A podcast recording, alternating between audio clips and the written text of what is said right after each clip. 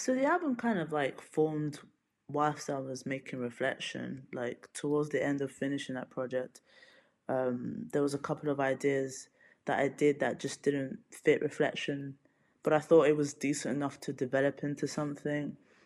And then I'd like gone back and listened to um, some songs I did five years ago. So there's like two or three songs on this record that are like five years old, but the rest are like I did in in 2020. Yeah, this one was was much more loose. Like um, like I said, I, I love like improv and stuff and. Track 17. Der Musikpodcast von Albert Koch und Christopher Hunold. Reviews, Features und die besten Tracks als Playlist. Hi und willkommen zu Track 17, der Musikpodcast, Folge 34, wieder mit Albert Koch. Hi Albert. Hallo Christopher und mir, Christopher Hunold. Schön, dass ihr zuhört. Ähm, es regnet gerade, vielleicht hört man es so ein bisschen hier. Uns ist das Wetter aber total egal. Äh, genauso wie Lorraine James und ihrem neuen Projekt Whatever the Weather. Nein, so ganz egal ist es ihr nicht. Ähm, wir schauen dann außerdem mal auf den Hype des britischen Pop-Duos Wetleg, huldigen den Experimental Pop-Legenden Broadcast, die mit neuen Reissues am Start sind, äh, lassen das Piano mit Etienne Jomet schweigen und gehen mit Prinz Thomas in die Cosmic Disco. Dazu zwölf weitere kleine Song-Reviews hier bei uns. Aber vorher möchte ich natürlich wissen, was hast du zuletzt gehört, Albert? Ich habe zuletzt gehört das Album Enter der Band Cybertron aus dem Jahr 1983. Ähm, das war eine. Das kenne ich schon wieder nicht. Das musst du dir anhören. Also ich sag sowas selten, aber hörte, hörte das mal an. Das war eine kurzlebige Band äh, vom Techno-Erfinder Juan Atkins aus Detroit. Mhm. Und ähm, Tracks sind noch relativ stark im Elektro-Funk verwurzelt. Teilweise hat es auch äh, rockige Gitarren, die mir ein bisschen zu viel sind. Aber wenn man es anhört, ähm, dann hört man, dass der Weg zum Techno nicht mehr ganz weit ist. Äh, nicht auf dem Album ist ein Track, der auch um diese Zeit 83, 84 entstanden ist und der dem Genre seinen Namen gegeben hat, Techno City. Und mhm. äh, warum ich das angehört habe, das ist vielleicht auch interessant. Ähm, in meiner Facebook-Timeline hat sich äh, eine Facebook-Freundin darüber beschwert, dass ähm, im, in der Beschreibung einer aktuellen Techno-Ausstellung in Frankfurt, die auch vom äh, Oberbürgermeister von Frankfurt mit äh, kuratiert wird, ähm, geschrieben wurde, dass Techno in Frankfurt erfunden worden ist. Und hat sich natürlich zu Recht darüber aufgeregt, weil Techno in Detroit erfunden worden ist. Und da gab es einige Kommentare drunter von äh, Leuten, die behauptet haben, Techno wäre in Frankfurt erfunden worden. Und normalerweise kommentiere ich sowas nicht, aber da äh, musste ich kommentieren und musste auf äh, Cybertron verweisen. Mhm. Äh, Habe ich mir direkt notiert, äh, muss ich wissen, äh, muss ich mir anhören, auf jeden Fall. Ähm, ich habe äh, jemanden gehört, den wir hier schon öfter erwähnt haben, und zwar äh, Yasuaki Shimizu, denn da gab es vor kurzem den Release eines vorher nie veröffentlichten Albums namens Kiren. Hast du das auch schon mal angehört? Äh, nein. Und zwar wurde dieses Album, wie gesagt, äh, nie veröffentlicht. Das ähm, ist, glaube ich, 83 oder so aufgenommen. Also es ist auf jeden Fall genau in dieser Phase, in der sein äh, für mich legendäres Kakashi-Album äh, veröffentlicht wurde, aber auch das äh, Mariah-Album, an dem er beteiligt gewesen ist. Und äh, das ist einfach verspielte, in weiten Teilen instrumentales, ähm, ja, so Avantgarde-Elektro-Pop-Klingklang. Und das äh, mag vielleicht in mancher Ohren negativer klingen, als es gemeint ist, aber ich habe da großen Spaß dran. Und gerade äh, mit den Tracks äh, Shiazate und äh, Momo Nohana äh, kann ich eine ganze Menge anfangen und würde sagen, äh, hört euch das auf jeden Fall mal an. Geht auch nicht lange, also irgendwie 25 Minuten, 30 Minuten oder so. Ähm, ja, warum auch immer das damals nicht veröffentlicht wurde, kann ich nicht genau sagen, aber äh, macht auf jeden Fall Spaß, sollte man sich anhören. Ähm, ich habe auch ich meine, seit unserer letzten Folge habe ich, glaube ich, auch irgendwie so ungefähr 150 Stunden Elden Ring gespielt. Das ist wahrscheinlich so 150 Stunden mehr, als du damit verbracht hast. Und ich habe noch diese, diese fauligen Klänge Kalits gerade im Ohr. Deshalb werde ich übrigens heute jede besprochene Platte auf seine Dungeon-Tauglichkeit abklopfen und schauen, in welcher Situation man sie am besten hören kann, weil ich habe schon überlegt, kurz vor der Sendung zu sagen, wir reden heute eigentlich nur über Elden Ring, aber ich mir gedacht, so, okay, du hast vielleicht ein bisschen, hängst vielleicht ein bisschen hinterher, was das Spielen angeht. Ähm, aber ich, ich, ich, ich muss das irgendwie mit in diesen Podcast tragen, weil das so einen großen Teil meines Lebens zuletzt eingenommen hat. Äh, deswegen wird jede besprochene Platte äh, heute in Elden Ring verortet werden. So, das, äh, das muss ich noch irgendwie sagen. Ähm, eine ziemlich beschissene Nachricht äh, hat uns ein paar Tage vor Aufnahme dieses Podcasts ereilt. Wir nehmen jetzt am, am 4. April auf. Äh, Mira Kalix ist gestorben. Äh, ja, das war eine traurige Nachricht. Also ich muss sagen, ich ähm, habe die in den 90ern kennengelernt oder ihre Musik in den 90ern kennengelernt, als sie die ersten Platten auf Warp veröffentlicht hat. Und ähm, sie war für mich immer so der experimentellere Ausläufer von so Warp Mood Music wie ähm, Broadcast oder, oder Boards of Canada. Also sie war immer hm. so die experimentellere Frau. Sie hat ja im vergangenen Jahr noch dieses, äh, ich nenne es mal fast Konzeptalbum veröffentlichte, veröffentlichte Absent Origin, was ja so ein bisschen so ein, so ein, so ein Copy-Paste, Cut-Up-mäßiges ähm, Album gewesen ist, was mich jetzt nicht so unbedingt mega begeistert hat. Ich muss aber sagen, und deshalb ist es mir auch wichtig, sie hier zu erwähnen, eben weil zu dem Zeitpunkt auch als sie Warp startete, gab es nicht so viele Frauen, die dort veröffentlicht haben. Und ich glaube, gerade dieser ganze IDM-Bereich war halt ein ziemlicher Boys Club. Und ich finde, mhm. ihr erstes Warp-Album, One on One, ist wirklich absolut fantastisch. Und das habe ich auch sehr, sehr oft und sehr gerne gehört.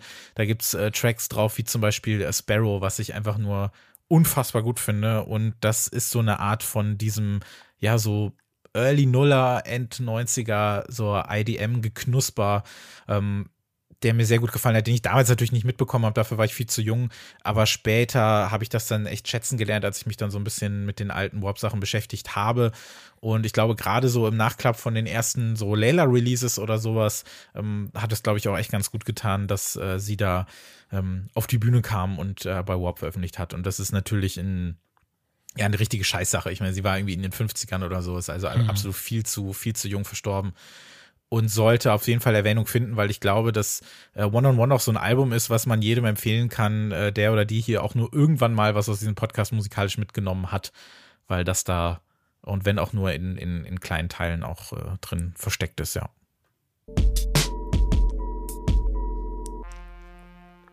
So, das erste Album, über das wir heute sprechen, ist auf jeden Fall mein persönliches Album des Monats. Es ist das neue Album von Lorraine James, der britischen Produzentin, die in den letzten Jahren ähm, ja so ein äh, IDM Grime Mix auf Hyperdub veröffentlichte und mit ihren Alben unter ihrem eigenen Namen mich aber nicht unbedingt immer so mega begeistert hat.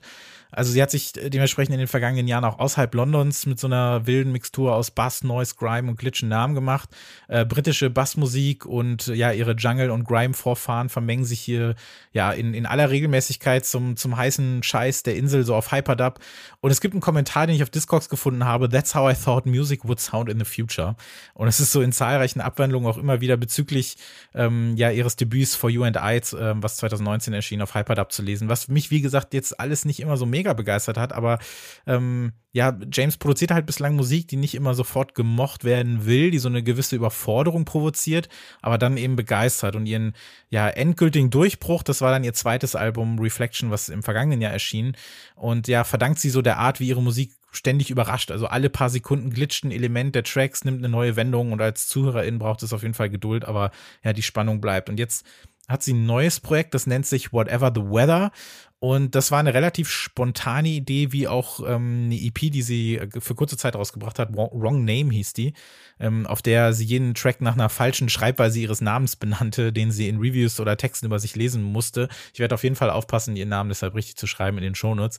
Ähm, Whatever the Weather gefällt mir bedeutend mehr als ihre letzten Alben, weil sich der Ansatz stark unterscheidet.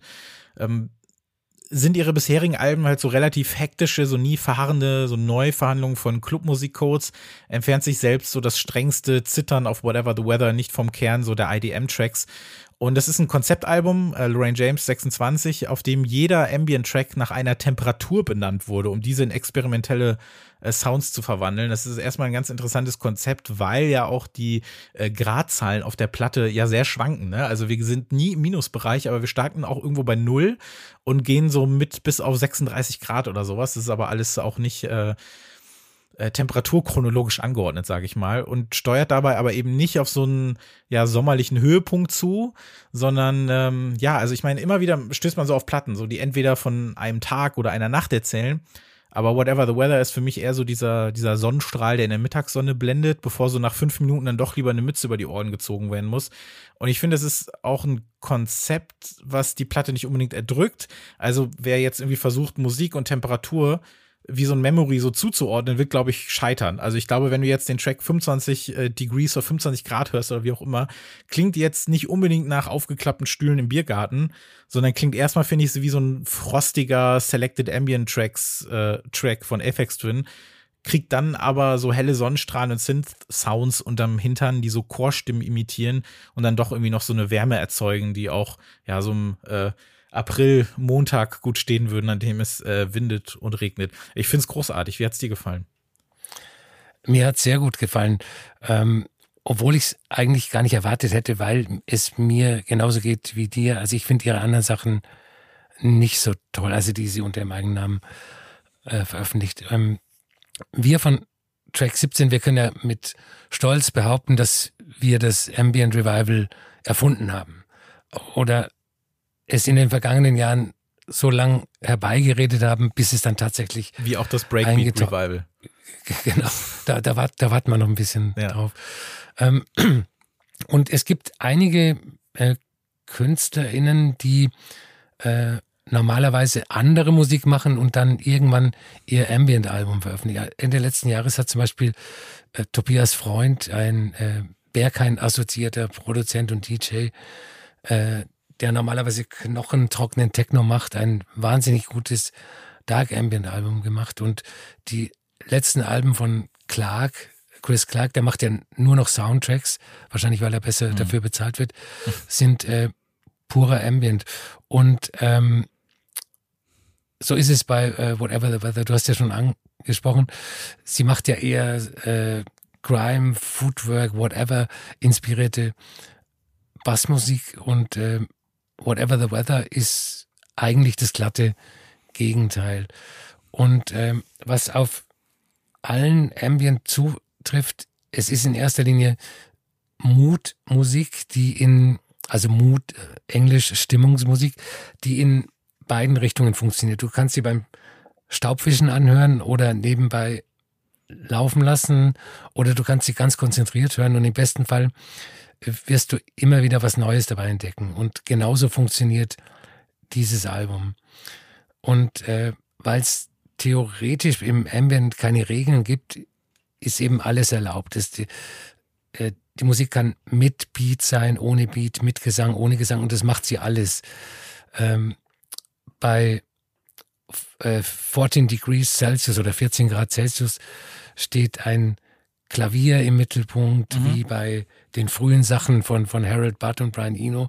Bei 4 Grad Celsius gibt es dann äh, tatsächlich Gesang.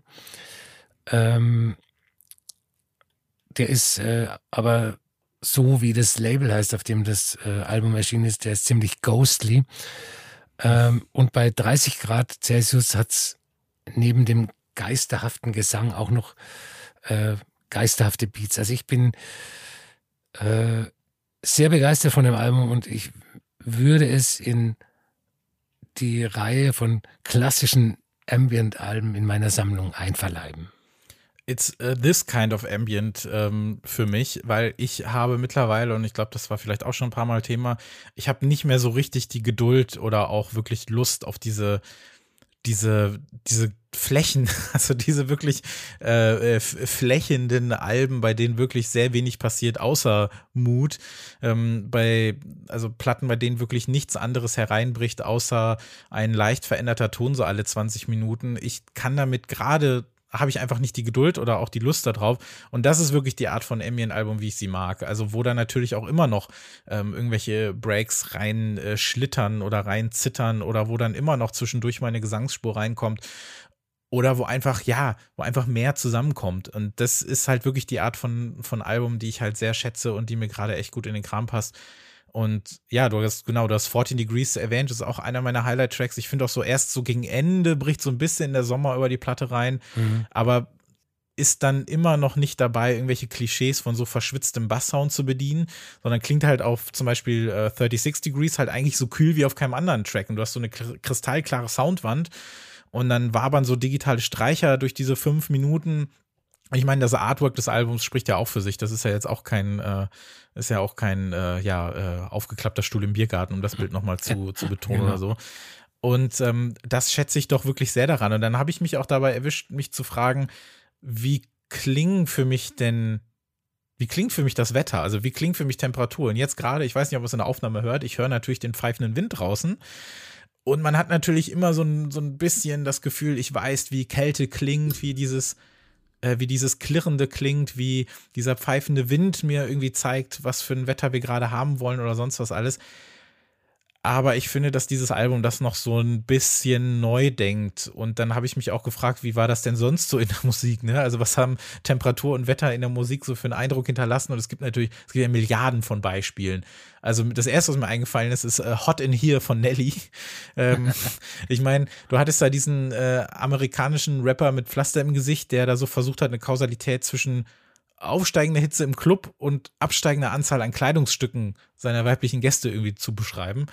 Und ähm, ja, Pop hat sich schon immer irgendwie fürs, fürs Wetter interessiert oder wir haben auch immer eine Vorstellung, was, was, was heiß und kalt bedeutet. Da ist mir Katy Perry eingefallen. Ne? Äh, Hot and Cold ist natürlich, da ist sie dann gefangen zwischen Anziehung und Abstoßung äh, ihres Boyfriends oder so. Äh, Madonna singt äh, in Frozen über das eiskalte Herz eines Mannes, das sie gerne schmelzen würde. Also wir verbinden damit ja auch total viel. Und ja, ich weiß nicht, selbst ein Guns N' Roses, um die auch mal endlich mal in diesem Podcast zu erwähnen, darauf äh, haben wir ja lange gewartet. Also ich sag mal so, hätten die einen Song wie November Sunshine gehabt, dann wäre natürlich auch diese überbordende Dramatik eine ganz andere gewesen. Ne? Also wir, wir verbinden ja, glaube ich, viel, äh, viele verschiedene Emotionen mit bestimmten Temperaturen und Wetter, oder? Ja, wobei mir jetzt ähm, ganz spontan ein ähm, Ambient-Album einfällt, also ähm, ich nenne es Ambient, äh, und zwar Mirage von Klaus Schulze aus dem Jahr 1977, mhm. das explizit ähm, die Vertonung einer eisigen Winterlandschaft sein soll. Und ich meine, Wetter klingt ja nicht, ne? Aber wenn der Wind über eine eisige Winterlandschaft weht, dann klingt es ja schon. Und so ähnlich klingt dieses Album. Hm. Ähm, ja, es ist interessant, dass du sagst, ich habe, Wetter klingt ja eigentlich nicht. Ich habe dann so ein bisschen in der Recherche, ähm, ich habe über das Album auch ähm, anderswo noch geschrieben und da ist mir ein Typ über den Weg gelaufen, der heißt äh, Quintron. Ich glaube, den kennt man hier eh nicht so gut. Ich glaube, der, der macht auch hauptberuflich nicht unbedingt Musik, aber der baut sich auch eigene Instrumente. Und der hat einen auf das Wetter reagierenden Synthesizer gebaut, der je nach Temperaturlage eben andere Töne ausspuckt. Also das fand ich dann interessant, weil wir wissen, wie Regen riecht. Wir kennen das monotone Plätschern, aber der hat das Ganze dann eben nochmal in Sounds übersetzt. Das kann ich vielleicht mal in die Shownotes packen, das Video, was ich gefunden habe. Fand ich irgendwie total interessant. Also, dass quasi je nach Wetterlage sich das Instrument verändert. Habe ich auch noch nicht gehört vorher, muss ich sagen. Äh, für die Playlist habe ich mir 17 äh, Degrees äh, ausgesucht. Das ist auf jeden Fall mein großes Highlight dieser Platte. Und wie versprochen, der Elden Ring-Faktor auf diesem Album. Ähm, dieses Album bietet sich ganz besonders gut dafür an, es zu hören, während man durch die Untergrundstadt Nokron läuft. Ähm, ich glaube, wer Elden Ring gespielt hat und in diesem Level war und dieses Album gehört hat, kann mir nur zustimmen. Also schmeißt Whatever the Weather ist jetzt draußen an, während ihr durch Nokron läuft. Ähm, Albert, du musst jetzt einfach zustimmen. Äh, ja, ja, finde ich auch.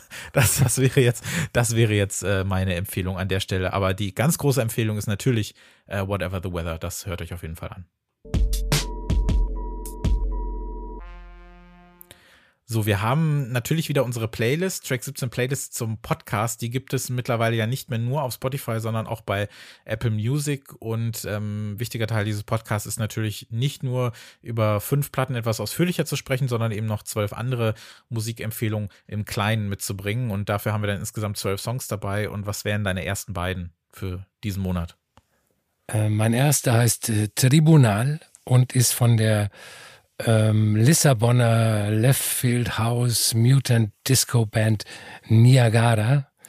Ähm, die hatte ich schon mal im Podcast ganz am Anfang und ähm, ich vergesse die immer. Nur äh, dann, wenn sie neue Alben veröffentlichen, dann äh, äh, kommen sie in mein Gedächtnis. Und die haben jetzt eine Compilation äh, veröffentlicht, die heißt Parva Naturalia. Das ist lateinisch, müsste ich eigentlich übersetzen können, äh, kann ich aber nicht. Und das sind Tracks von äh, seltenen 12 Inches und äh, CDRs, die sie bei ihren Konzerten verkauft haben, was an sich ein Witz ist, weil eigentlich alles von denen selten ist. Also auch die nicht seltenen Tracks sind selten.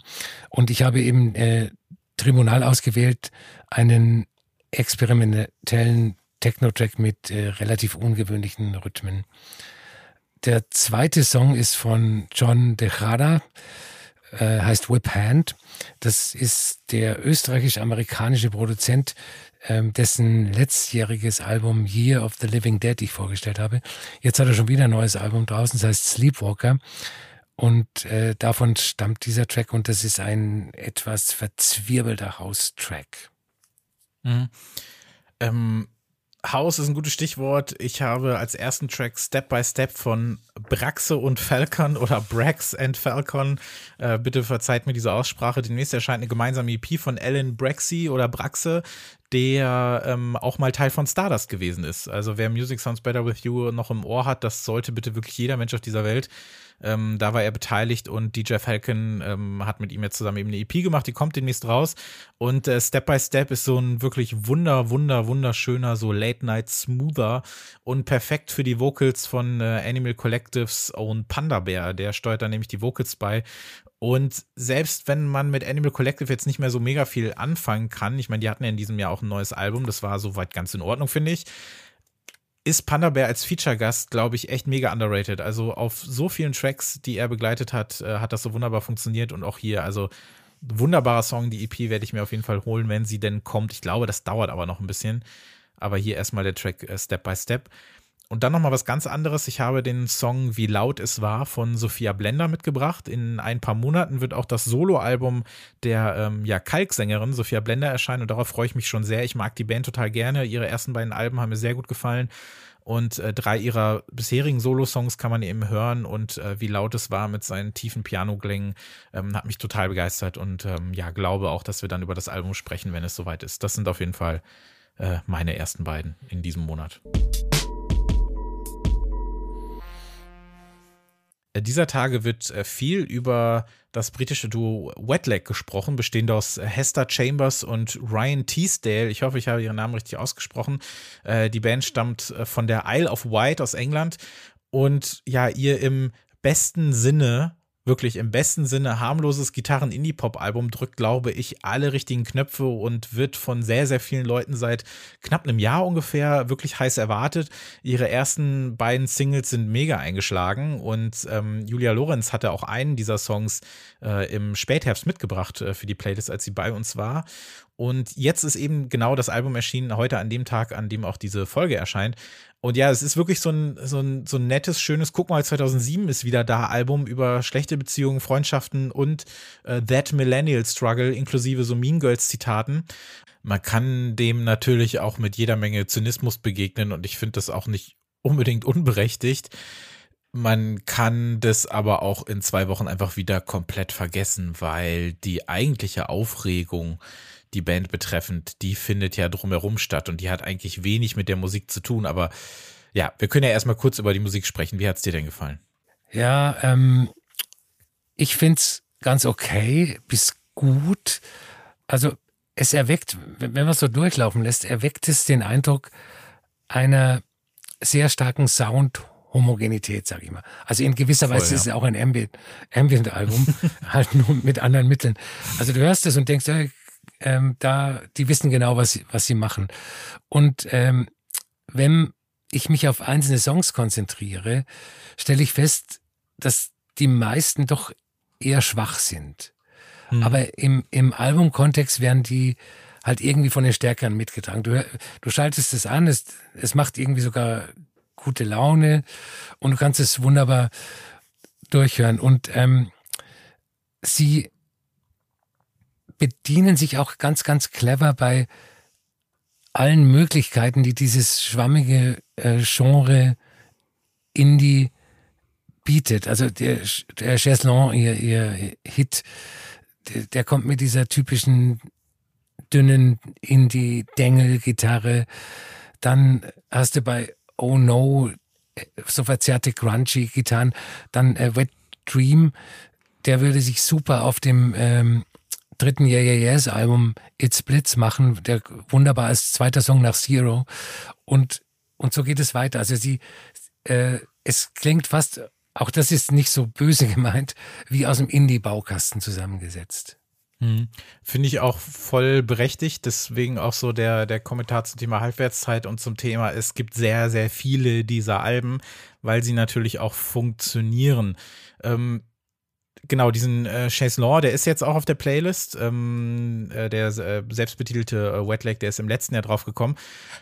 Und ich finde, dass irgendwie mich das ein bisschen befremdet hat, dass seitdem es die Band eigentlich gibt, was ja noch gar nicht so lange ist, sind die ja auch wirklich sehr stark überall vertreten. Und irgendwie entstand eben nicht nur, aber auch sehr viel durch so eine äh, doch sehr männlich geprägte Ü40-Bubble so eine Diskussion über dieses äh, Wort, Schrägstrich Unwort Industry Plans. Darüber können wir gleich nochmal sprechen. So, Wetlag kommt aus dem Nichts, irgendeine große Vorgeschichte, dann plötzlich hunderte offizielle Playlist-Einträge bei, Einträge bei, bei Spotify, bei Apple, wo auch immer. Ähm, Festivalbuchungen noch und nöcher, Testimonials wurden von Industriegrößen gefeiert, überall gespielt, äh, bei BBC rauf und runter, auf allen Songlisten des Jahres letzt, äh, letztes Jahr und so weiter und so fort. Und natürlich hat Domino, ähm, ein Label, über das wir zuletzt ja nicht unbedingt sehr positiv gesprochen haben, wegen der Fortet-Nummer, ähm, sehr viel Geld für die beiden ausgegeben. Und wohl ein für heute doch relativ hohes Marketingbudget aufgebracht, muss man fast so sagen. Aber ich sehe das Problem gerade immer noch nicht so ganz. Also funkt, so funktioniert das eben so ein bisschen. Ne? Also ihnen wird vorgeworfen, ihnen wird vorgeworfen, ähm, ein, ein Produkt zu sein, das es ohne die Power der Industrie niemals ganz nach oben geschafft hätte. Aber das ist ja auch so ein bisschen selbstverständlich. Also ich meine, ähm, Industry Brand hat man ja so vor einigen Jahren vielleicht unbedingt ähm, ja so erstmals im Rap auch gehört, weil eben sich bestimmte Images besser verkaufen lassen und die Zielgruppe genau das will und man ihnen deshalb genau das gibt, was sie wollen. Und dann sucht man sich talentierte Leute, ähm, gibt ihnen vielleicht so ein gewisses Image ähm, und gibt dann den Leuten, die sowas hören wollen, eben genau das, was sie wollen. Und erstmal kann man sich natürlich die Frage stellen, warum finde ich das doof? Und dann kann man sich die Frage stellen, warum finde ich das ausgerechnet bei Wetlag doof, wenn es überhaupt so wäre? Ähm, was ist denn so deine Meinung dazu? Warum glaubst du, reden so viele Leute über dieses Thema? Warum ist ihnen das so wichtig, dass äh, MusikerInnen authentisch sind und diesen Struggle äh, durchgemacht haben, von ganz unten nach ganz oben zu kommen, ohne irgendeine Hilfe? Also erstmal finde ich es bemerkenswert, dass wir, wenn wir aufs Thema Indie zu sprechen kommen, immer sagen, das ist vorbei. Und dann kommt diese Band, wie du sagst, aus dem Nichts und äh, du bist ja in den letzten zwölf Monaten nicht an denen vorbeigekommen, obwohl die irgendwie dann äh, vier Singles äh, raus hatten. Ähm, und zum Thema Authentizität, ich finde das ein ganz schlimmes, eine, ich, ich finde, das ist eine ganz schlimme Eigenschaft, die Musik haben muss. Ähm, ich finde, dass KünstlerInnen wie Lady Gaga oder Prince, die sind ja nicht authentisch. Die, die wachen ja früh nicht ähm, geschminkt in äh, goldenen ja. Schlafanzügen auf oder in goldenen Nachthemden. Äh, das ist eine Inszenierung und äh, ich habe das öfter schon mal erwähnt. Ich, ich finde, dass auch Bruce Springsteen als dieser hemdsärmelige Jeans Arbeiterklasse-Sänger eine Inszenierung ist. Pop ist in 90 Prozent der Fällen eine Inszenierung und ähm, wer nach Authentizität suchen will, der äh, soll Field Recordings von, von irgendwelchen äh, Tribes in, in, in mhm. Peru machen. Also ich finde Authentizität, ach, dieses Wort ist schlimm. Ja. Ich finde Authentizität. Realness. Ja, ich finde Realness ist kein äh, Argument für Popmusik oder gegen Popmusik. Ja, also ich sag mal so, man kann diese Diskussion auf jeden Fall führen, weil es interessant ist.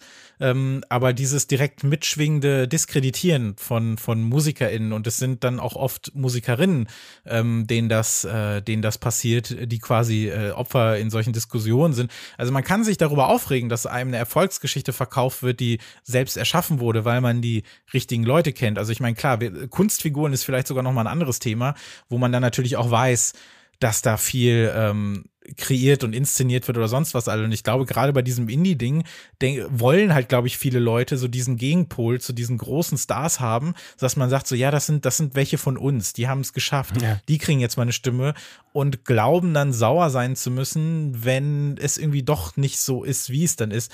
Ob es das jetzt so gerade bei jüngeren Frauen so gewesen ist, wie bei Billie Eilish zum Beispiel oder wie bei Clyro, da ist dann auch völlig egal, wie talentiert die Leute sind. Dann geht es nur darum, wer hat wen irgendwie gekannt, wer saß in welchem Grammy-Ausschuss und hat dafür gesorgt, dass irgendwie Leute nach oben kommen.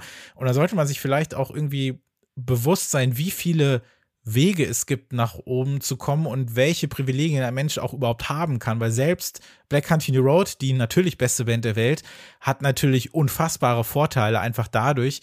Ähm, zum einen, weil sie weiß sind und zum anderen natürlich, weil die meisten von ihnen eine, eine sehr hochdekorierte musikalische Ausbildung genossen haben, aus London kommen und natürlich ähm, dann viel einfachen Zugang haben, auch zu was anderem, selbst wenn sie diesen DIY-Start irgendwie am Anfang gehabt haben und das auch eine tolle Geschichte ist, aber ihr Weg zu einem Label wie Ninja Tune und ihr Weg zu einer Nummer 1 und ich glaube, ey, so waren die nicht sogar in Deutschland irgendwie in den Top 5 oder so? Wie crazy ist das denn? Ich glaube ja. ja. Ähm, selbst das wird natürlich durch gewisse Faktoren befeuert. Das war schon immer so. Und dazu kommt auch, natürlich ist jetzt so ein Album wie Wet Lake, was wirklich im besten Sinne harmlos und gut und nett ist und man sich wirklich wunderbar anhören kann und in vielerlei Fällen sicherlich auch eher so als äh, Playlist-Fodder benutzt wird, wie auch immer, kann man alles negativ sehen, wie man möchte. Aber die Industrie, die Unterhaltungsindustrie, ob es jetzt Film ist oder ob es Musik ist, hat ja schon immer so funktioniert, dass die sehen, was funktioniert und dann geben die dir mehr davon. Und die wollen natürlich dann auch sich Shortcuts nehmen und jetzt nicht alles von, von vornherein ähm, ja, sich selbst äh, entwickeln lassen und sonst was, sondern die sagen, okay, das und das funktioniert gerade, mehr davon. Jetzt funktioniert gerade wieder dieser Gitarren-Indie-Pop, war eine lange Zeit nicht so, beziehungsweise äh, schwamm eine Zeit lang so unter dem Radar. Jetzt funktioniert das gerade wieder. Wo sind die Bands? Her damit. Und natürlich kann man dann sagen, oh, es ist irgendwie weird, irgendwie zwei Songs und plötzlich Millionen von Klicks und werden überall gespielt und ähm, irgendwie Dave Grohl singt irgendwelche Liebeslieder über die und sagt so, hey, wir, wir hören nichts anderes mehr.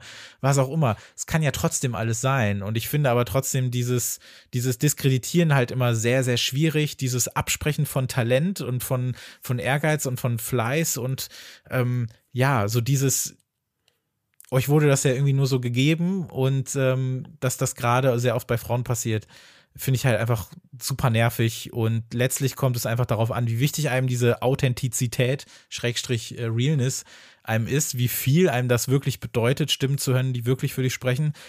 Aber dann sollte auf jeden Fall als nächster Gedanke ähm, ja einfach dieses, dieses Reflektieren folgen, so dieses, warum sind wir so selektiv damit? Warum frage ich mich das bei denen gerade? Warum habe ich mich das nicht bei denen und denen gefragt, die vielleicht auch eher aus Genres kommen, mit denen ich mich häufiger beschäftige? Und wenn man da mal so ein bisschen weiter denkt und weiter grübelt und weiter forscht, dann müsste man, glaube ich, sehr, sehr viel aus seinem Plattenregal irgendwie oder seinen Playlists entfernen, weil, ey, das ist immer noch eine Industrie und das funktioniert auch so ein bisschen so und ja, macht es nicht so wichtig. Also ja. mir ist es nicht und, so wichtig. Und vor allem ist es ja auch mittlerweile so, dass die äh, wirtschaftliche Gesamtsituation, wenn ich das mal so nennen darf, es auch nicht mehr erlaubt, dass äh, Indie-Labels oder größere Indie-Labels wie Domino äh, sich sehr viele Fehlschüsse erlauben können. Ja. Also die, die sind ja auch Wirtschaftsunternehmen, die, die wollen ja, müssen ja auch ihre Mitarbeiter Siehe bezahlen, die müssen auch ja. Geld verdienen. Ja, ja. ja da geht's dann natürlich auch äh, erstmal um Kohle. Äh, ich fand, ja. ich fand interessant halt den Kontrast zu so einer Band wie Sorry eben, bei denen man natürlich dann auch sagen kann, ja, aber die haben ja von Anfang an irgendwie gespielt und haben zig Demos veröffentlicht und die waren schon lange auf dem Radar. Und Domino hat auch wahnsinnig viel Kohle in Sorry investiert. Aber die sind dann auch nicht so schnell und haben dann nicht so schnell das Album rausgebracht und machen halt alles ein bisschen nach ihrem Ding. Und vielleicht haben sie sich jetzt überlegt, so ja, wir, das muss jetzt alles einfach mal ein bisschen schneller gehen. Keine Ahnung, who cares? Aber so funktioniert das eben. Und ja, also ich glaube wirklich einfach, wenn was funktioniert, dann geben die einem mehr davon und dann geben die das auch der entsprechenden Zielgruppe und dann wird das auch gut ankommen. Und das Wet Leg Album, ähm, ich meine, heute kommt es ja raus, das wird mega ankommen. Und das ja, wird in ganz, ganz vielen Listen auftauchen. Und ich bin dann aber einfach interessant, wie das so verhandelt wird, ob das sonst wie Thema ist. Ich meine, wir haben ja jetzt auch darüber gesprochen, ne? Wir haben jetzt mehr darüber gesprochen als über die Musik. Was man aber auch fairerweise, was wir deshalb auch machen, weil es jetzt gar nicht so irre viel zu der Musik zu sagen gibt, unserer Meinung nach. Aber das Thema ist, glaube ich, eins, aber das Thema ist nicht, Boo, Wetlag, die sind Industry Plans, äh, die sind Industry Plans, die wurden jetzt irgendwie äh, hochgebauscht und hochgepusht, sondern das Thema ist, reflektier mal deine Kritik an dem Ganzen und überleg mal, ob das wirklich so sein muss und ob das wirklich so schlimm ist und dass es alles eben nicht so einfach ist, glaube ich.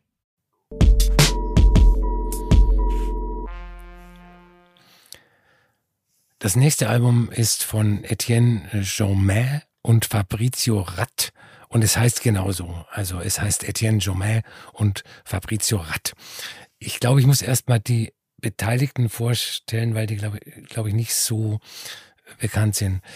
Ähm, Etienne Jomain ist ein Musiker aus Frankreich, der spielt seit Jahren in dem Synthipop-Duo Zombie Zombie, das nicht nur auf einer EP die Musik von John Carpenter gecovert hat, sondern auch sonst so klingt wie äh, John Carpenter Soundtracks.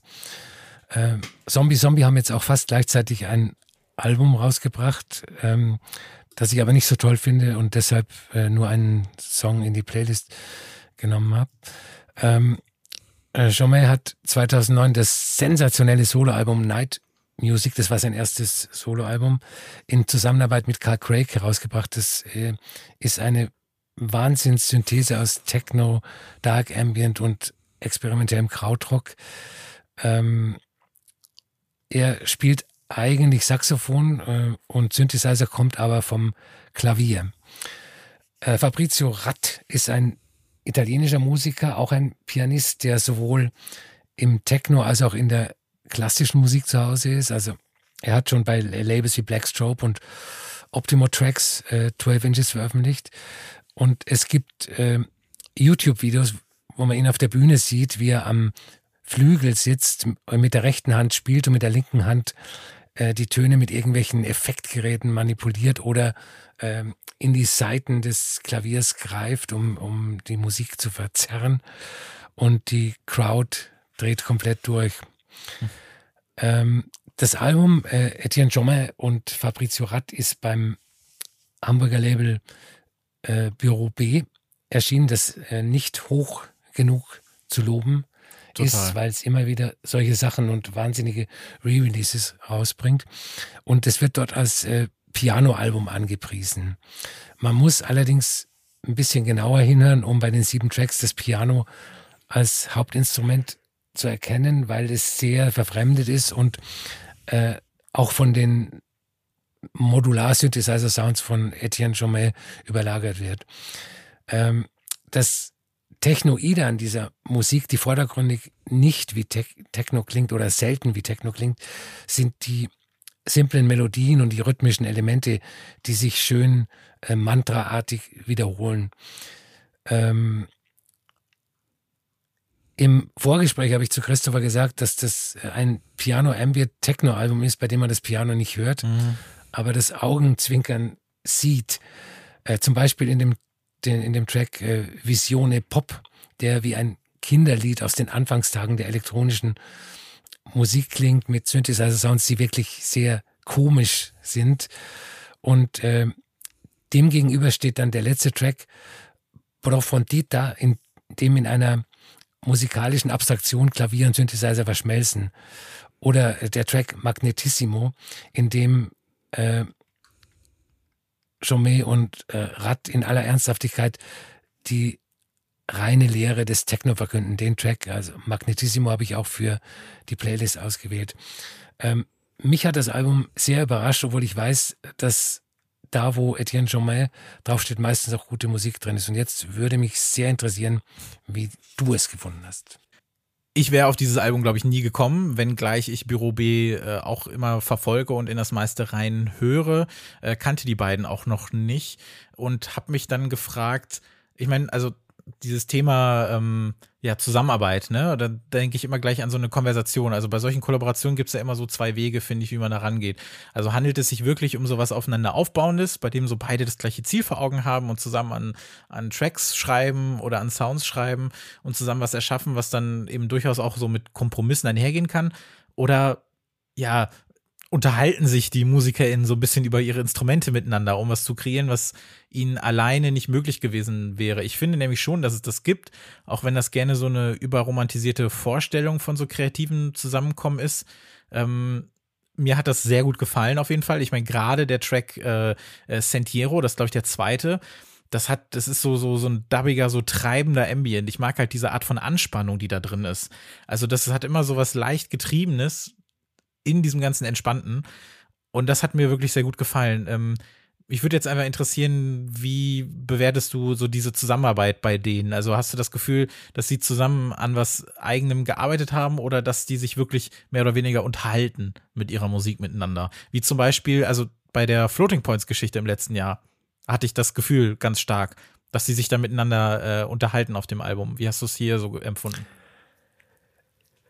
Ich glaube, dass das eher aus der Theorie kommt auch bei dem Album. Also, mhm.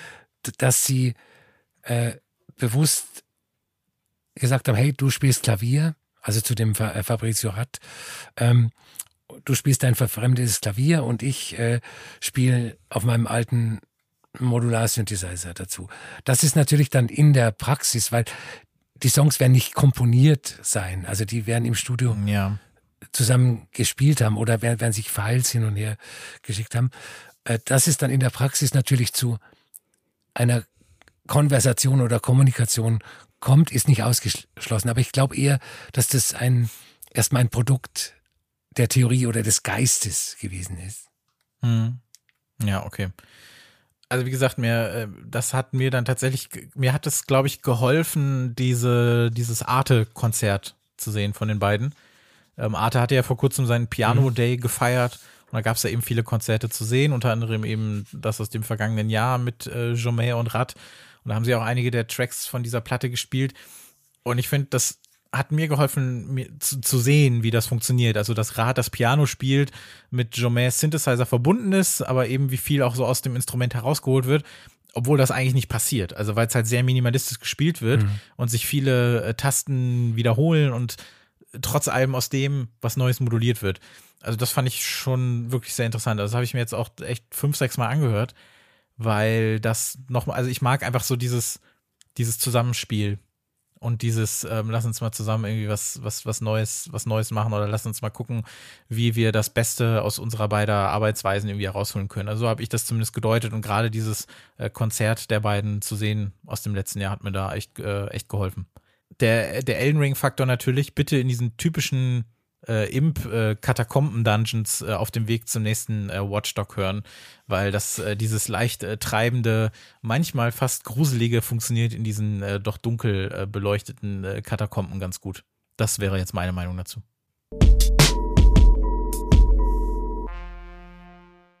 Meine nächsten beiden Songs von der Playlist sind äh, Pearl's Rapture von Tyler Bates und Chelsea Wolf. Äh, Chelsea Wolf kennt man, wenn man nur diesen Podcast hört, auch äh, eine Doom-Folk-Goth-Musikerin. Ähm, sie hat zusammen mit dem Soundtrack-Komponisten Tyler Bates den Soundtrack zu dem Slasher-Film X aufgenommen. Da freue ich mich drauf. Äh, das ist insgesamt äh, eine spooky Mood-Musik mit Dark Ambient-Einflüssen und äh, der Track ist da stellvertretend dafür. Ähm, der nächste heißt The Richest Garden in Your Memory und ist von Hinako Omori, eine japanische Produzentin, die gerade ihr erstes Album veröffentlicht hat. Das heißt A Journey und Punkt, Punkt, Punkt. Und ist ein klassisches Ambient-Album, ähm, das, wie ich mir habe sagen lassen, die therapeutische Technik des Shinrin Yoku zum Thema hat. Das heißt übersetzt Waldbaden und bedeutet, dass man Zeit im Wald verbringt und quasi eins wird mit der Atmosphäre und dem Ambiente des Waldes. Und so ein bisschen klingt auch das gesamte Album. Ich habe den Track, äh, wie gesagt, The Richest Garden in Your Memory dafür ausgewählt. Ja, das äh, Album hat mir auch sehr gut gefallen, unabhängig von dem Konzept, mit dem ich mich jetzt nicht unbedingt so viel beschäftigen möchte, glaube ich auch. Es ist ein gutes Album. Aber äh, nee, tatsächlich, den Film möchte ich echt gerne sehen. Äh, super Trailer. Der neue Ty West-Film ähm, über A24X. Ich glaube, in den USA läuft der schon. Hier lief der erst nur so auf Filmfestivals, kommt bei uns, glaube ich, im Juni oder so raus. Also ich kann mir vorstellen, dass das ganz gut zusammenpasst, auch als ich den, den Song jetzt gehört habe, den Pulse Rapture, hat mir auch ganz gut gefallen. Ähm, bei mir gibt es noch einen Nachklapp zu dem 2021 erschienenen Joy Orbison-Album, was wir in unserer Jahresbest-of-Folge zum besten Album aus dem Bereich Beats und Bass äh, gekürt haben. Und zwar heißt der Track äh, Red 7 äh, und ist, glaube ich, ein stilistisch und äh, ja, thematisch sehr guter Nachklapp im besten Sinne von Joy Orbison, der wirklich sehr, sehr gerne auf diesem Level weitermachen kann. Und dann gibt es noch Unseth des Produzenten Amotic. Der hat jetzt ein sehr gutes Album rausgebracht, das heißt Patanjali, das es auch fast in die Sendung geschafft hätte. Ähm, ein Album voll von Bass, IDM und Techno und dieser zittrige Bass-Track Unseth, der mich auch so ein bisschen an die äh, ja, John Beltram-Sachen erinnert, die er zuletzt gemacht hat. Äh, der ist mit auf der Playlist, der hat mir sehr, sehr, sehr, sehr gut gefallen, ja.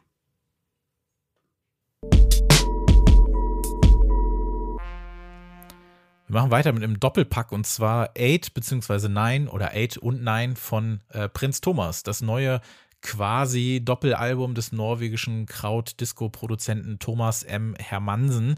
Äh, 8 und 9 wurden an sich getrennt veröffentlicht, zumindest ähm, digital und auf Vinyl, aber die äh, CD-Version beherbergt gleich beide Alben. Und die haben erstmal aber trotzdem nicht so viel miteinander zu tun, kamen jetzt aber eben zur gleichen Zeit heraus. Und äh, Herr Mansen ist, glaube ich, ein Musiker, an den man, zumindest muss ich das so von mir behaupten, an den man nicht so oft denkt, aber immer wenn er was veröffentlicht, freue ich mich so ein bisschen drüber. Also seit den frühen 2000ern ist er im Start und ist so, so Teil dieser Produzentinnen-Clique um Leute wie äh, ja, Lindström, die so ihre nordisch leicht verschleppte, so krautige Space Disco, bei der immer mal wieder so eine kleine Twang-Gitarre an der Kuhglocke vorbeigeschmuggelt wird, so das Volk bringen. Das ist wirklich äh, in den meisten Fällen echt schöne Musik. Das letzte 2019 veröffentlichte Album von Prinz Thomas hat mir auch ganz gut gefallen. Äh, die meisten hat er auch durchnummeriert, ganz brav. Das hat er jetzt wieder gemacht. Und ähm, ich finde auch, dass Prinz Thomas so einer dieser Musiker ist, bei dem es ja, bei denen es so völlig sinnfrei wäre, so sein Schaffen anhand seiner Alben zu bewerten. Dafür hat er einfach zu viele Production Credits, Kollaborationen, aber auch als Remixer ist der mega gut. Also ein Prinz Thomas Remix ist eigentlich immer was, was man sich anhören sollte. Und äh, ja, ich finde, dass man diese beiden neuen Alben jetzt auch durchaus zusammen besprechen könnte.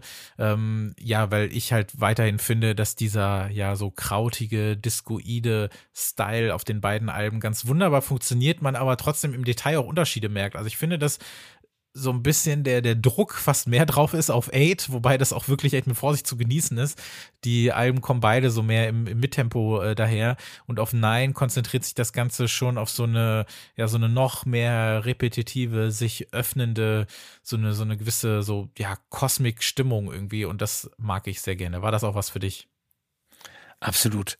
Ähm, ich kenne ihn ja noch, noch ähm, aus den Nullerjahren, als das ähm, ja, ein Disco-Revival, Neo-Disco, wie man es auch immer äh, bezeichnen will, äh, ziemlich on war. Aber man muss natürlich bei Revi Revivals vorsichtig sein. Die meisten sind so nur Behauptungen. Und was ja auch dazu kommt, ist, dass ähm, seit den 80ern Genres überhaupt nicht mehr weggehen. Also es gibt, wenn es Mitte der Nullerjahre ein Disco-Revival gegeben hat, dann ist es auch heute noch was, dann ist es auch heute noch da.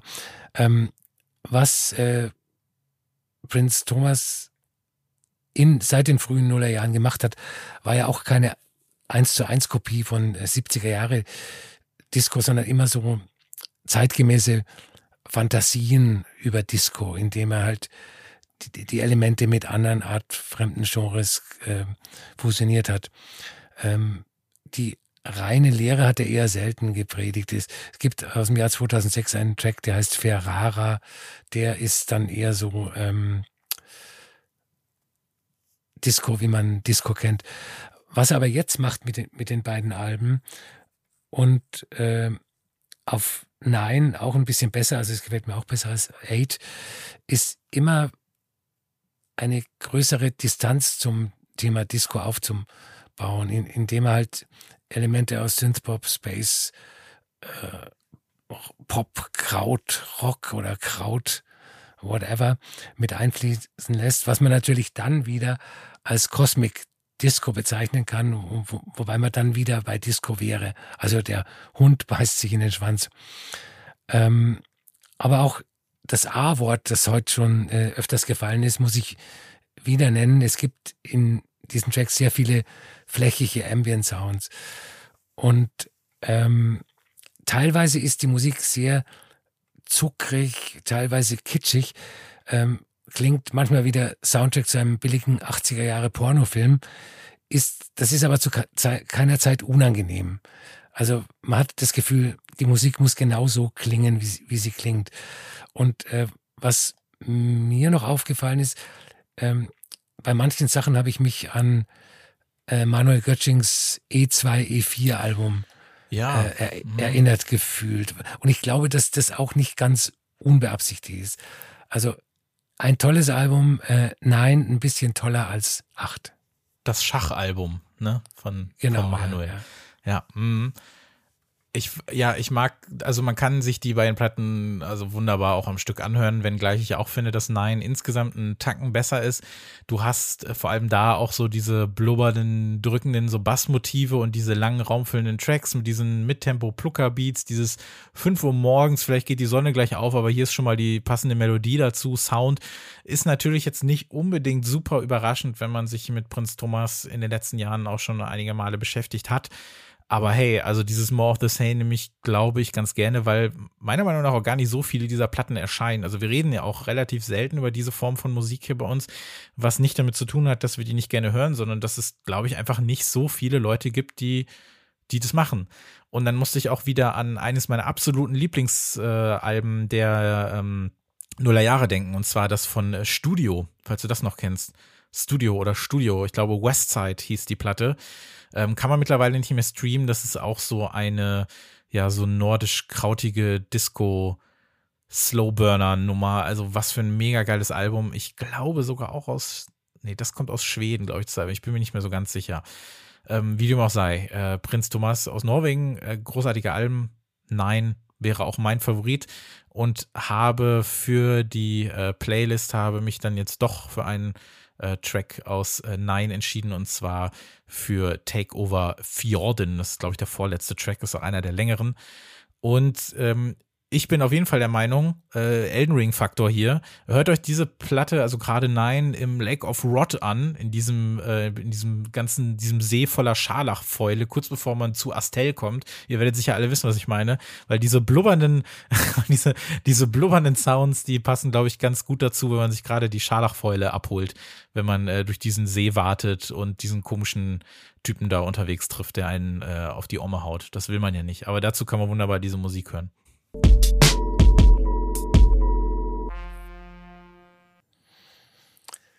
Zum Schluss gibt's äh, drei wie Wiederveröffentlichungen oder besser zwei Wiederveröffentlichungen und eine Neuveröffentlichung mit alter Musik der sensationellen Band Broadcast. Äh, wenn man über Broadcast redet, muss man über die 90er Jahre allgemein reden. Ich habe das auch schon öfters gesagt, das ist mir ein Herzensbedürfnis und ich werde das auch weiterhin tun. Die 90er waren ein Jahrzehnt in der Musik des Anything Goes. Äh, vielleicht mehr als alle Jahrzehnte vorher. Sehr viele Musikrichtungen, die wir heute als normal empfinden, sind in den 90ern entstanden oder wenn sie früher entstanden sind wie House und Techno, haben sie sich in den 90ern zu dem ausformuliert, was sie heute noch darstellen. Insofern finde ich es schade, dass dieses sehr wichtige Jahrzehnt im Rückblick immer wieder mit äh, Mr. President in Spice Girls, äh, Lucy Electric und Rednecks verbunden wird. Das liegt aber wahrscheinlich daran, dass die Leute, die die 90er heute hochjubeln, damals eben diese Musik gehört haben. Ich finde die ja alle super, aber das ist vielleicht was für ein, für ein anderes Gespräch. Ne, ne Rednecks finde find ich ganz gut. Ach so, nein, oh Gott, nee, Rednecks nicht. Nein, nein, nein, Rednecks nicht. Aber hey, der, egal. Ist ein Thema für eine andere Folge. ähm, Broadcast äh, sind für mich die Vertreter eines Mikrogenres in der elektronischen Musik, zu dem ich auch Stereolab played hm. und in Teilen ähm, Boards of Canada und Portishead zumindest mit dem ersten Album zählen würde. Also ich, ich rede jetzt nicht von Trip-Hop, sondern ähm, auch wieder so eine elektronische Stimmungsmusik, die ein vages 60er-Jahre-Gefühl mit äh, Soundexperimenten verbindet. Und ähm, die meisten, die ich genannt habe, sind ja auf dem Warp-Label veröffentlicht worden, was auch viel über Warp aufsagt. Ähm, Broadcast wurden 1995 in Birmingham gegründet von Trish Keegan, die äh, Sängerin und Keyboard-Spielerin, und äh, James Cargill, dem Bassisten. Und äh, die beiden haben sich im Laufe der Jahre mit wechselnden Musikern umgeben. Die Band hat dann im Jahr 2011 mit dem tragischen Tod von Trish Keegan hm. aufgehört zu existieren. Äh, und Warp Records hat dankenswerterweise in den vergangenen äh, Jahren in loser Folge den kompletten Backkatalog wieder veröffentlicht. Ähm, sehr zu empfehlen das Debütalbum The Noise Made by People und die Compilation Work and Non-Work. Ähm, jetzt hat Warp in die Raritätenkiste gegriffen, weil es keine regulären Releases mehr zu veröffentlichen gibt und drei Alben rausgebracht, die Musik aus allen Phasen der Band enthalten. Das ist zum einen Microtronics Volume 1 und 2 mit 21 musikalischen Skizzen äh, zwischen 2003 und 2006. Ähm, die Musik ist irgendwie zwischen Oldschool Electronic, Library Music und Novelty Music angesiedelt und das Album überhaupt nicht repräsentativ für die Broadcast-Musik, ist aber allen Nerds zu empfehlen, die sich für die Einflüsse der Bands interessieren. Das zweite Album heißt Mother is the Milky Way und äh, wurde 2009 erst veröffentlicht. Da gibt's elf Tracks in knackigen 20 Minuten, die ungefähr so klingen, wie sich richtige Broadcast-Songs benehmen würden, wenn ihre Eltern nicht zu Hause wären. Das sind das ist ein geiler Satz. Ja. So, Songs, die, die ihre Struktur verliehen, die mit Soundeffekten, schrägen Flöten Vogelgezwitscher und Science-Fiction-Sounds versehen sind. Äh, das klingt ein bisschen wie FX Twin in niedlich, ähm, ist aber auch kein Album, das nicht unbedingt typisch für Broadcast ist, aber es macht sehr großen Spaß. Ähm, für mich essentiell aus, aus diesem Dreierpack ist ähm, die Doppel-LP Maida Whale Sessions. Die vier Sessions enthält die Broadcast für die BBC zwischen 1996 und 2003 aufgenommen haben. Drei davon für den legendären John Peel. Äh, es ist auch ein Album, das ich, Achtung, Musikjournalistenphrase, als Einstieg für Broadcast-Neulinge empfehle. Ähm, nicht nur, weil es die Entwicklung der Band nachzeichnet, sondern auch, weil es sich, obwohl sieben Jahre zwischen dem ersten und dem letzten Track liegen, sich so anhört wie ein richtiges mhm. Album und vor allem, weil es beispielhaft ist für den Sound von Broadcast. Äh, Musik wie aus einem 60er Jahre Spionagefilm ja, mit ja, ja. psychedelischen Einflüssen, äh, rudimentäre Folk-Anklänge. Es ist eine unterkühlt poppige Musik, die aber auch immer wieder äh, ein experimentelles Edge hat. Also man hört immer wieder experimentelle Sounds. Und dazu der Gesang von äh, Trish Keegan, der irgendwie aus einer anderen Welt zu kommen scheint. Ich, ich, ich darf nicht zu sehr ins äh, Schwärmen geraten. Ähm, bei diesen Made Away Sessions gibt es auch noch ähm, einen Song, der nur hier zu haben ist, der heißt Forget Every Time und das äh, Cover des Nico-Songs 6040. Für die Playlist habe ich äh, den Track The Book Lovers ausgewählt, das, der im Original auf der ersten Broadcast-EP von 1996 ist. Äh, ja, man, also gerade ruhig ins Schwärmen ist okay. Ich denke auch immer wieder, dass Broadcast sowas ist, worüber man eine ganze Folge irgendwie be bestreiten könnte, ähm, weil das aus vielerlei Gründen einfach eine super interessante Band ist. Ich war ja nicht dabei in dem Sinne. Das heißt, ich habe die erst später kennengelernt. Für mich ist Broadcast so eine typische keine Ahnung, also ich hätte jetzt so ganz plakativ gesagt, äh, das hier ist für euch alle 1978 geborenen Specs-Leser, ähm, diese ganzen äh, Re-Releases oder, oder Broadcasts an sich. Nee, aber ich finde einfach, als Broadcast groß wurde, also groß in, in dem Sinne, wie wir ihn verstehen, äh, war ich nicht so weit oder war ich nicht dabei oder wie auch immer. Und ich habe das natürlich erst später mitgekriegt und deswegen war mein erstes Album auch das offiziell dritte und letzte. Das war ja Tender Buttons 2005. Mhm ähm, weil so richtig offiziell hatten sie ja nur drei Alben, ne? Plus die EPs ja. und ähm, Soundtrack-Kram und äh, Zusammenarbeiten und was auch immer. Und also was ich immer so ein bisschen so als das Gameboy-Album bezeichne, weil das natürlich einen sehr krassen, ikonischen, ja fast schon so Videogame-Sound irgendwie so mitbringt, auch mhm. wenn es natürlich überhaupt nicht so gemeint ist. Und ich natürlich auch später erst festgestellt habe, dass da viel davon ja auch aus diesem ganzen 60s-Einfluss äh, herauskommt. Und habe die dann so quasi als Legenden lieben gelernt, die aber so knapp vor meiner Zeit waren, sich aber so angefühlt haben, als hätte wäre es auch irgendwie schon 30 Jahre her gewesen. Und dann finde ich es auch interessant, dass eben auf der Maida Vale Sessions äh, wirklich ja vier Sessions drauf sind. Das habe ich beim ersten Hören, wusste ich das mhm. nicht. Und dass die sich eben über sieben Jahre erstrecken und dann eben auch so ein bisschen die Entwicklung zeigen, aber wie du schon sagtest, trotzdem quasi ein Album ergeben und äh, das soweit auch halt wirklich funktioniert. Und ich glaube, gerade diese Mader Welt Sessions, da sind, glaube ich, sehr viele Leute auch schon mal drüber gestoßen, also ganz allgemein, weil ja super viele MusikerInnen äh, in, diesen, in diesen Studios da in London aufgenommen haben. Äh, genau, John Peel Sessions waren da bis 2004 oder sowas.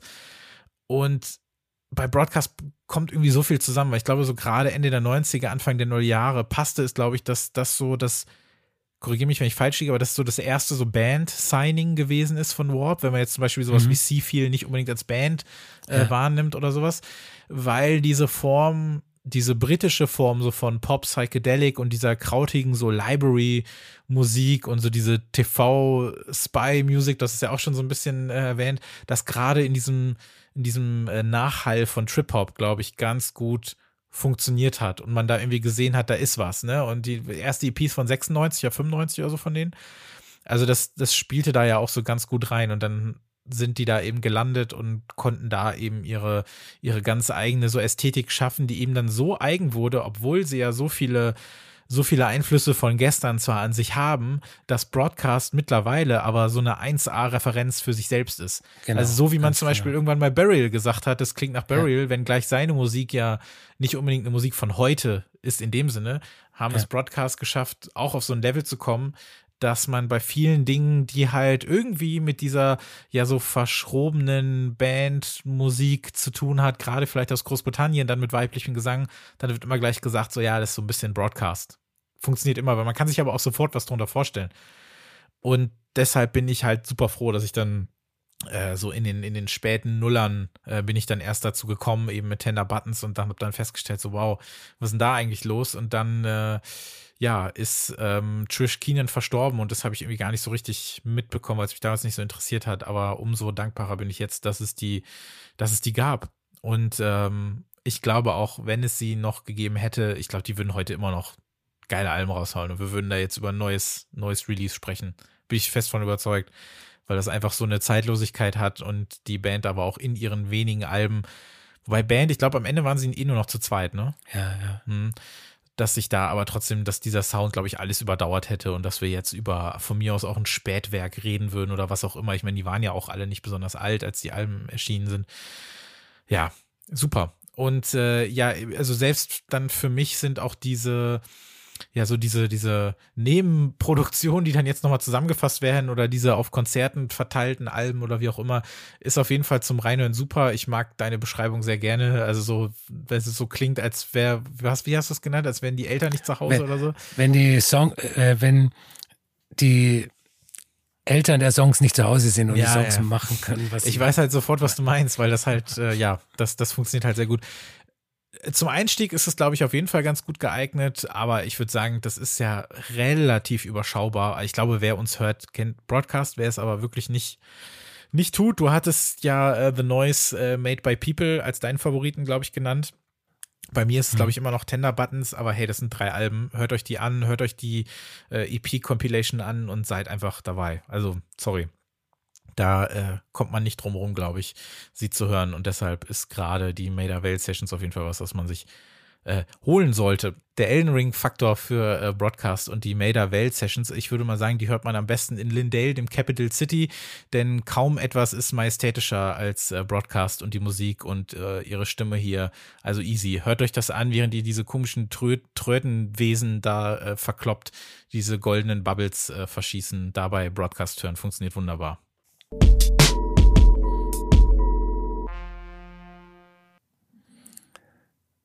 Der nächste Song in der Playlist heißt Sonic 8 und ist von Kelly Leones. Die äh, Produzentin aus Wales veröffentlicht im Mai ihr drittes Album. Ähm, das heißt LP.8 obwohl es das dritte Album ist, das verwirrt mich ziemlich, und äh, ist in Zusammenarbeit mit dem norwegischen Noise-Musiker Lasse Mahauk entstanden. Und das hört man dem Vorab-Track Sonic 8 auch an. Das ist so eine Art Industrial Techno-Track mit dem wunderbaren Sprechgesang von Kelly Leones. Ähm, und dann habe ich noch Dissolutium von Zombie Zombie äh, vom neuen Album Wer, wo bist, das ich vorhin schon erwähnt habe, also der Band von Etienne Chomet.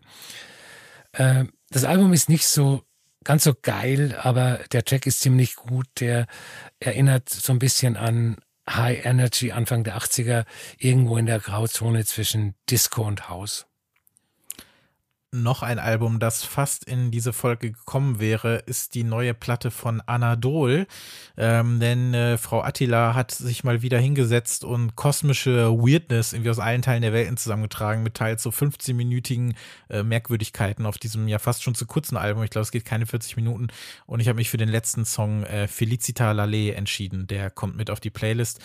Und dann habe ich noch einen Tipp aus Südkorea. Salamander ist so ein koreanisches äh, Produktionsduo, sind zwei junge Frauen, die so einen Mix aus Kammermusik, Ambient und Field, und Field Recordings am Start haben. Da wird im Juni hoffentlich ein sehr gutes Album erscheinen.